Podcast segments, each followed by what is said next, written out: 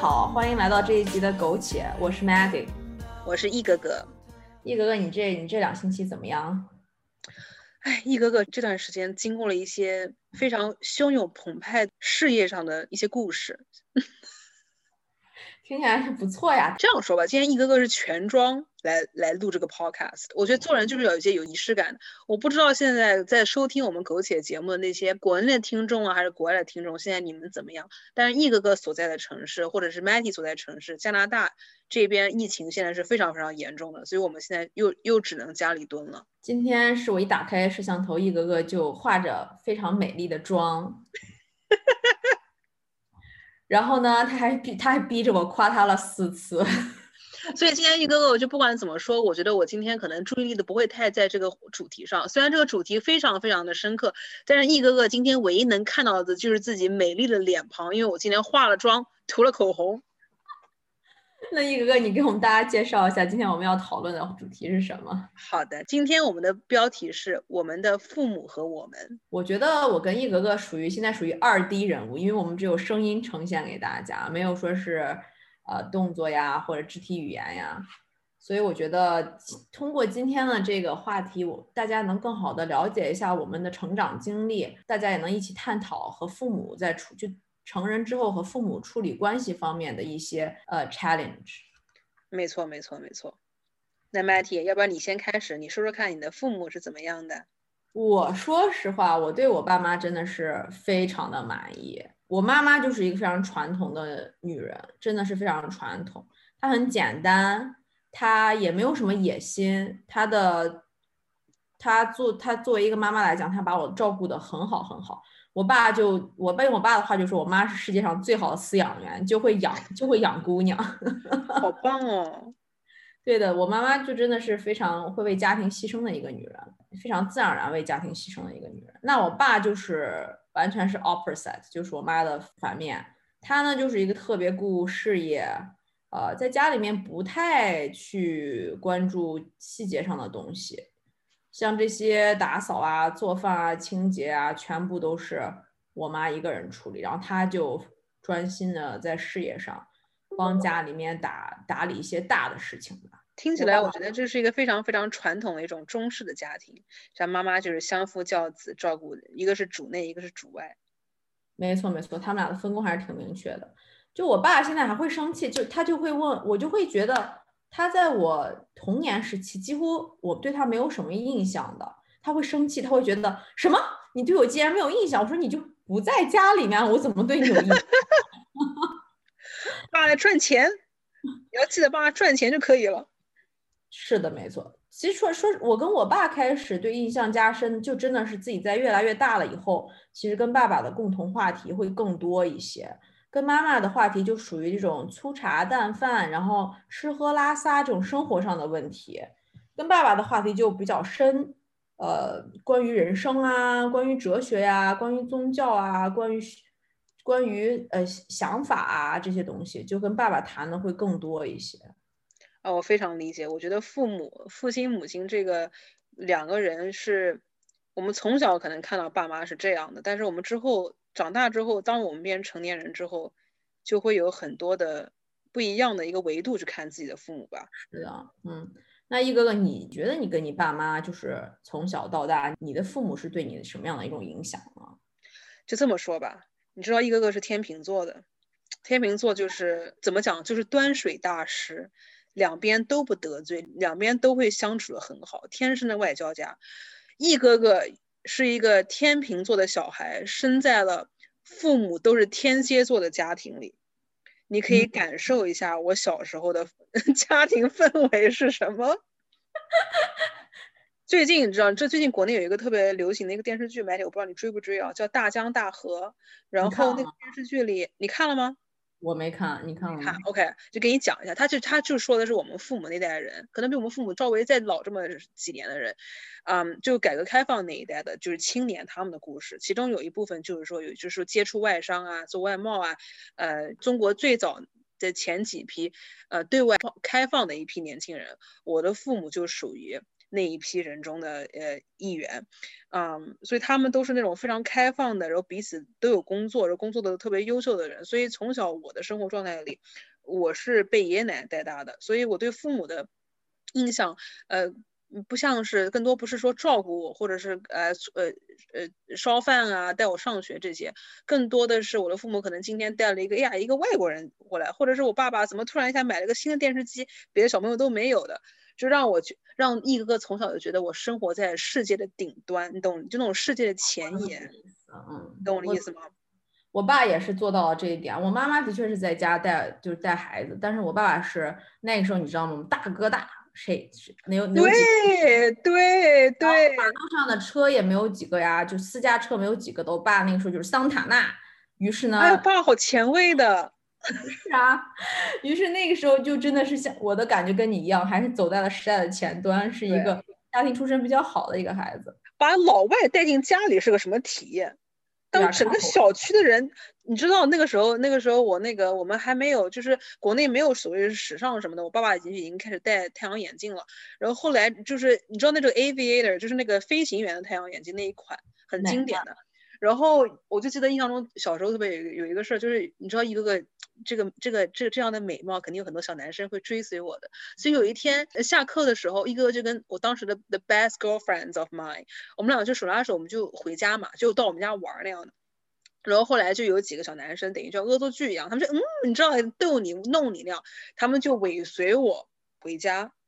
然后当时我记得我们家那个小区是我要上楼梯，我才可以，就是我上等于我要先上一个公用的楼梯，然后我才能按我那个电铃，然后我才能就去那个去那个公寓里，对吧？当时他们就尾随我，就等于就上那个楼梯了，就他们就已经真的要跟我回家那种。我当时觉得还蛮害怕的，虽然你知道大家都是一个班同学，但我就觉得你知道流氓，然后。说时迟那时快，你知道吗，Maddy？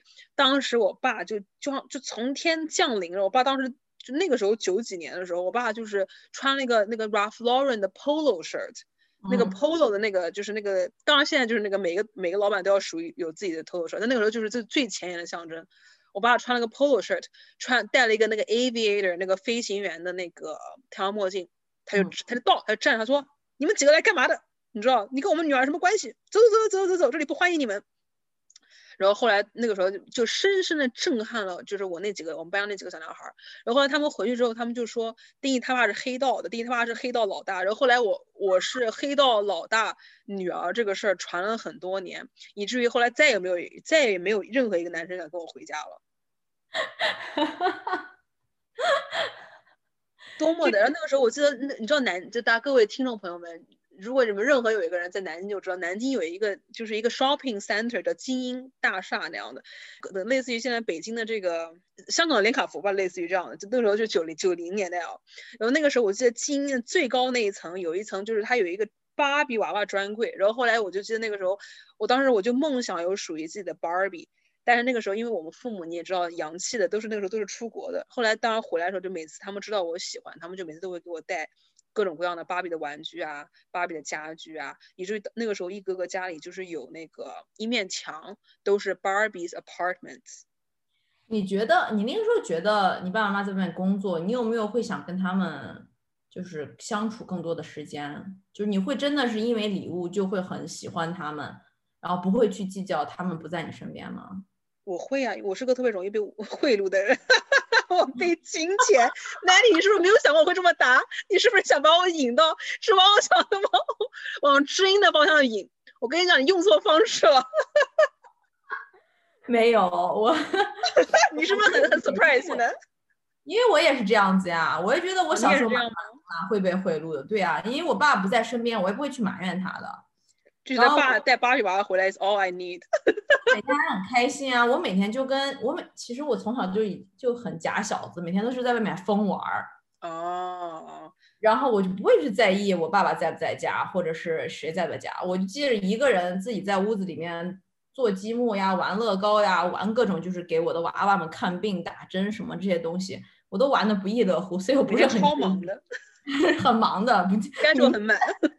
最好不要回家。我觉得那个时候父母，当然就是我从从小我就记得，我小时候就觉得父母特别棒。我觉得我爸我妈都特别棒，就是真心的就觉得我觉得人小时候啊，可能在我十二岁之前，我对我父母的印象就是，我觉得我对他们是向上的仰望，等于是那种崇拜式，几乎是崇拜式的喜欢那样的。你有这种感受吗，麦丽？我我一直都很崇拜我爸，因为他真的是一个，就让我看，你那个时候我很爱看金庸的电视剧，我不知道你爱不爱看，我就很爱看什么《笑傲江湖》啊，《神雕侠侣》啊。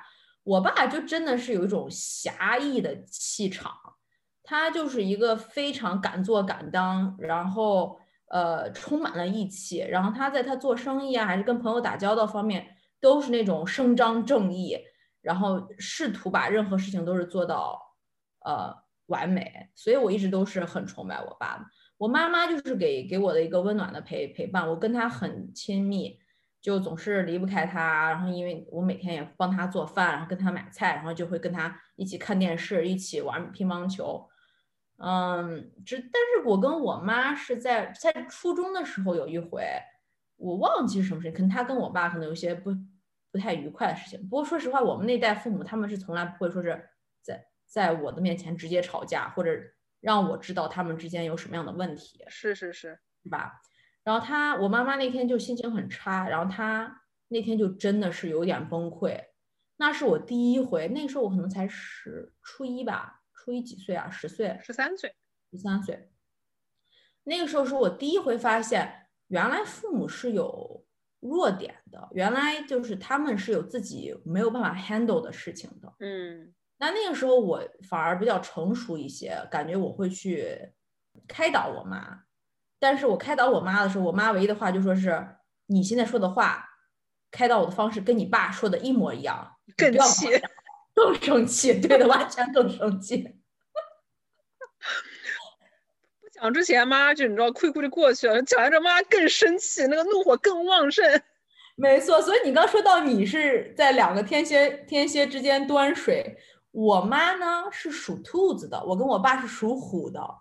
哦，两虎一兔啊。对呀，所以我妈我，而且我妈也是天秤座，我妈是天秤座。这集应该前，这集应该让你妈跟我一起做才对，不应该让你跟我一块儿做，这完全弄错对象了。你看这。哎，不好意思，因为我是属虎的，所以我把我妈 pass 掉了，我还跟你做。A real tiger right here, guys。所以说我可以很理解你的那种感受，因为我觉得我妈可能也就是夹在跟我我和我爸 中间，不知道该说什么话，做什么事情。所以我觉得我妈妈的自信心，自从我成年之后，我觉得还是被压到很低的。我觉得真的是，我跟你讲，我觉得 I feel so related to your mom，you know。我觉得，因为真的是你也一个个从再重申一下，我这种完美的端水大师，一直到现在，我都会觉得，有时候有时候我父母就说，哎呀，你要再大胆一点，或者说我我我性格中有不能说缺陷吧，就说我一方面有很多优点，对吧？你看，类似于我的美貌，还有你知道别的各种各样的优点，我就我就不一一列举了啊。但是我的缺点的话，其中有一个就是我特别怂，我特别不敢跟人正面 confront 一些事情。就如果今天我跟哪个人不高兴了，或者我工作中遇到什么挫折，或者就是就是任何的 conflict，我第一件事儿是躲起来。我的我的本能反应啊，我是把自己关起来。呃，我不去面对这个事儿，我不去 confront 他，我不，我我不去解决他，我就把它捂着，然后我就 hopefully 捂着它，捂段时间就把它捂没了。但其实我后来想想，其实这个也是跟我从小的这个生活环境是有一定的这个有有一定的关系的。没错没错。对对对，就说父母当父母两个人彼此都是非常强势，两个人就彼此互不。我我爸是属狗的天蝎座，我妈是属虎的，也是这种你知道龙虎斗这种，所以夹在中间这个小孩或者夹在中间的这个妈妈，他们就会觉得，哎呀，这个日子就还挺难过的。嗯，我非常理解你的感受，因为我妈妈的确是这样子的，就总是到了中间。其实我妈妈也是从小长大，她低估了我，她觉得我很很很好被欺负。但直到有一回，她的同事，她的同事在路上看到我跟别人打架，回去 回到办公室说：“你娃在跟别人打架。”我妈说：“啊，我妈我妈有没有受伤？”然后她说：“不对，你娃在打别人。”哎妈，你在飞踹一个飞踹一个小小男孩。凌空飞踢一个男孩，我也的确凌空飞踢过。后来我爸很生气，回到家来说：“你要是把他把他的牛蛋踢掉了，我们怎么办？”哎，for some reason, Matty, for some reason，我一直觉得你就是 you're a kicker，就是 I always have the sense you're not a puncher, you're a kicker。对的，因为我觉得我是 chicken arms，punch 也 punch 不出来什么力气，只能用脚踢。我我感我感受到了，就是哎，当然就我我们重申，我们这是个二 D 的节目啊，听众朋友只能听到我们的声音。但是如果哪一天我们真的你知道做到 YouTube 之后，你们看到 Matty，你们就会理解 Matty 的这个下半身的力量有多么强大。他 飞踢一个小男孩的时候，可能真的把人家那个杆儿都踢出来了，你知道吧？于是说，嗯，对的，那个时候看父母，我很我我很同意，真的是觉得他们是偶像，嗯，就是爸爸妈妈是在不同层面上的一个偶像吧。没错。那那一哥哥，那你觉得你等到再大一些，比如说二十岁的时候，你的那个看法有没有什么改变？我认为小时候对父母是那种无条件的那种天生的喜爱跟一种崇拜，这是一个这是一个人的天性，对吧？然后到。可能你活到十几二十岁，或者到 the mid twenties 二十五岁的时候，你突然发现，咦，原来父母是有缺点的。特别像像我这种端水大师，可能从小看到父母可能有些争论啊，或者说感情不好的时候啊，我就会觉得，我会看到他们作为一个人，他们有一个 ugly side，就是 everybody has an ugly side，就 you have you have it，I have it，everyone has it。就当一个小孩，我看到了我的父母的这个 ugly side 的时候，我就觉得好像突然一下没办法接受，所以我的这个。我的这个观观点一下从特别好到特别不好，就是我可能一下只看到他的缺点，只只作为，我一下从只看到他的优点，到我突然只看到他的缺点，呃，我是有经历过这么一个不太让人愉快的一个 unpleasant 的一个 experience。我不知道你觉得这个时期是你的叛逆期吗？呃，我的确也有叛逆，但是我从叛逆之外，我我都几乎是有一点对父母有点失望。我觉得，哎，你跟我想象的原来不太一样，原来你也能这样，或者原来也你能你也能做出一些让我很失望的事情，我是会有这样的想法。嗯，明白了。嗯，那你觉得那个时候影响到你跟你父母的关系吗？比如说你父母跟你父母关系会变得很淡？或者会会会会，因为那个时候不是就那个时候已经出国了嘛，所以我跟我父母也离得比较远了，所以那个时候我记得有很长一段时间，呃，可能一年两年跟我父母可能一个月才会通一次话，或者是都不怎么通话。有的时候，我记得那个时候有的时候我还会就是去避免跟他们交谈，因为我可能。我自己人生中，当然就现在那个那个时候，我是想过，那个时候我心里想说，哎呀，好讨厌啊，好烦啊，或者说，哎呀，你知道，你都这样了，凭什么要求我怎么怎么怎么样？我是会这么想。但是后来现在现在想想看呢，我我就是我当时再回想过去，我觉得可能是自己生活中或者自己求学过程中，不管是感情啊还是学业啊，我有一些挫折的时候，我会下意识的把我的挫折的原因或者把我性格的缺陷，我会去归结于是因为他们的关系，就是 I will blame them。For what happened to me，却不为自己买单。你就像你看豆瓣小组有一个，就是我父母真的不能听这一集。今天，豆瓣小组有一个那个小组，就他有个小组很有名，叫叫父母皆祸害。当然，这个这个非常 negative，这。Definitely wrong，但这是一个真实存在的一个组，就大家现在搜也能搜到的，里面就会说，哎呀，说因为父母的种种原因让我变成怎么怎么样，哎呀，我怎么怎么怎么怎么，就会有一些这样的彼此的一个控诉，彼此的一个交流的一个过程。所以其实我当时我的心态，当我呃遇到一些挫折的时候，我的心态很容易就跟就往这个方面去走，因为我觉得因为你们怎么怎么怎么怎么怎么样，所以我才怎么怎么怎么怎么怎么样，就是说我是我是经历过这么一个不太好的一个一个过程的。你呢，麦丽？我唯一其实我的叛逆期发生的非常晚，非常晚，因为我从小到大都真的是做了我爸爸希望我做的事情，比如说读哪个学科呀，怎么样学习呀，怎么样玩啊，几乎都是从小到大乖乖女吧。因为那种对母亲的那种母亲慈爱的反应和对父亲这种侠肝义胆的反应，就是其实我是在尾随他们对他们给我设计好的人生规划的，而且我也觉得没有什么错，那就是我该做的。其实到后来叛逆期已经就出现在自己出国了之后，才发现其实自己有自己想做的事情，并不是想一直做他们让我做的事情。那这个时候呢，我爸爸就很不开心，因为他从来都没有认识到我是会想做想做他不想让我做的事情。OK，他那时候就会觉得我很不听话，于是那个时候我们就真的是大吵一架，有有有。非常非常，就我跟我爸很少很少吵架，那真的是唯一一次我们两个人，我爸我当时很害怕，因为我觉得我爸要跟我断绝关系的那种吵架。是吗？嗯。但后来，嗯，但后来我觉得我的选择是对的。觉得爸，I'm right, Dad。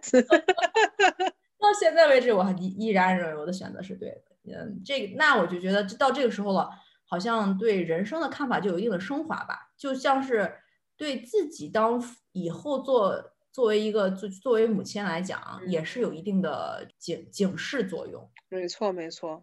那你现在回头咱，现在你看我们都三十岁了，你看你现在回头看父母，那你现在的观点有什么改变呢？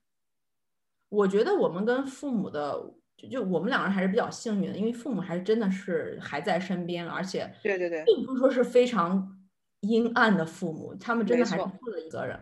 没错啊，于是现在我看父母，也就是期待他们能老得慢一些，嗯，然后就是希望自己的沟通跟他们沟通方式也比较正确，正这样我们还能保持更好的沟，就更好的交流。但是就那种那种英雄式的看法吧，其实我对我爸还是有一些的，因为我觉得至今为止我也没有做到，没有做到我爸做到的程度。嗯嗯嗯嗯，没错。那你呢？我是觉得，唉，我觉得现在现在自己三十岁之后，我觉得很就会用一种成年人的心情去看父母，就是不是以这种子女看父母的心情，而是以假如说三十岁今天的我看当时三十岁的他们，我就会觉得其实他们做到的事情。如果换成我，我做的一定没有他们好。就他们已经做到他们能做到最好的，他们觉得他们已经给我他们能给的最好的，他们做到他们就是最，不管是人生啊，他们的小孩，他们的家庭，就 they have tried their best，tried their best。我真的没有办法去。judge 他，你知道，就是很多小时候你就会觉得你的父母是超级英雄，到中年就觉得，嗯，你知道为什么这样？就是我觉得这是个很自然的规律，就是你怎么爸你怎么这样，骂人怎么这样。但后来等自己长大成人之后，发现自己就这样了之后，就说，哎，其实父母已经做的很好了，你知道吗？他们已经工作的已经工作的很棒了。就是我当当我到三十岁，我在并没有他们，就是我还没有。像我妈二十六岁生的我，她还生了孩子，她她有有一个很稳定的工作，她后来自己出来闯她的事业。或像爸爸，他可能他是中国等于第一批像出国的人。我记得那个时候，我看我们家庭的相册，我看到一张我爸爸他人生第一次出国是去埃及，他是在金字塔底下照一张照片，他当时才二十四岁。当就是我看到二十四岁的他，在想到二十四岁的我，想到他的他的机会，他的家庭能给他什么？想到我作为他们作为父母，他们给了我什么？我觉得他做到的远比我做到的要多得多。就说我有什么的理由去去 judge 他们，或者说去怪他们，或者怎么样的？因为我觉得就是说，现在大家跟父母的沟通更像于跟成年人之间的沟通。嗯，健康吗？我觉得也挺健康，但是有时候偶尔当然肯定还是会有分歧的。像你这么说，我跟我父母，我们也我们肯定也是有分歧的。尽量的只是妥协吧，但是我觉得反正从根儿上都是，不管我们怎么想，都是出自于对彼此的爱。嗯，我觉得这样想的话，其实有很多事情你也是可以就就自然而然，就是就算你当时不一定完全同意，对彼此一定要百分之百的同意，我觉得到最后也是会，呃，会解决，会去往一个更好的方向走的。嗯，没错没错，同意。就是现在我们的确是成年了之后，就会发现其实自己做当时真的真的没有父母做的好。父母真的很牛，你知道吗？那个时候父母是的，对于我妈妈来说，她真的是牺牲了很多。就她在其实是在不知情的情况下牺牲了很多。对我爸爸来说，他真的是努力了很多，奋斗了很多，也为家里面创造了很多很多的经济价值。我觉得就是因为就是父亲父亲在外面干，然后觉得自己对人生的见识呀、经历也好，都是比较深刻和丰富的。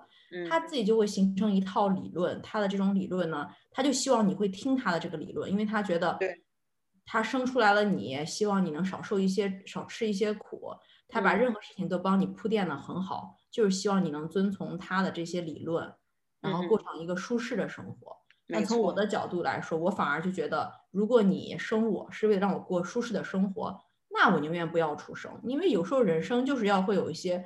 不愉快和辛苦的地方，你才能成长，你才可以展翅高飞。但是说实话，从小被父母真的是保护的太好了，现在展翅高飞有点精力有点赶不上。